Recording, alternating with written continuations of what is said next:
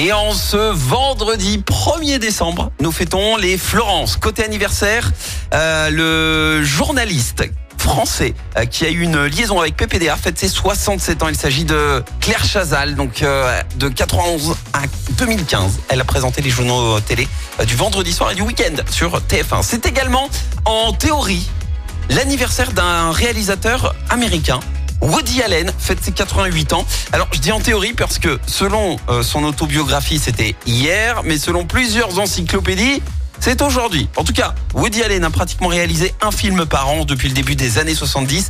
Il est l'un des cinéastes américains les plus connus et les plus prolifiques de ces 40 dernières années. Il a débuté en vendant euh, ses blagues à des journaux alors qu'il n'était pas encore majeur. Repéré, il se met alors à écrire des, gags pour euh, des animateurs radio, des acteurs. Et très vite, il est approché pour devenir l'un des auteurs d'émissions de télé très populaires dans les années 60.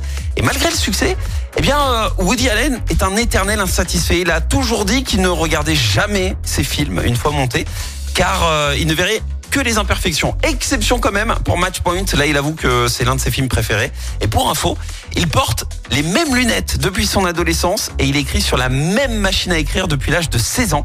Une Olivetti achetée au marché aux puces de, New York. Et c'est peut-être ça son secret. En fait, c'est une machine à écrire magique. On sait pas. La citation du jour. Et donc ce matin, eh ben logiquement, on va prendre une citation du réalisateur Woody Allen. Écoutez.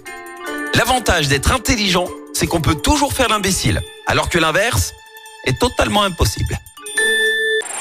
Écoutez en direct tous les matchs de l'ASSE sans coupure pub, le dernier flash info, l'horoscope de Pascal et inscrivez-vous au jeu en téléchargeant l'appli active.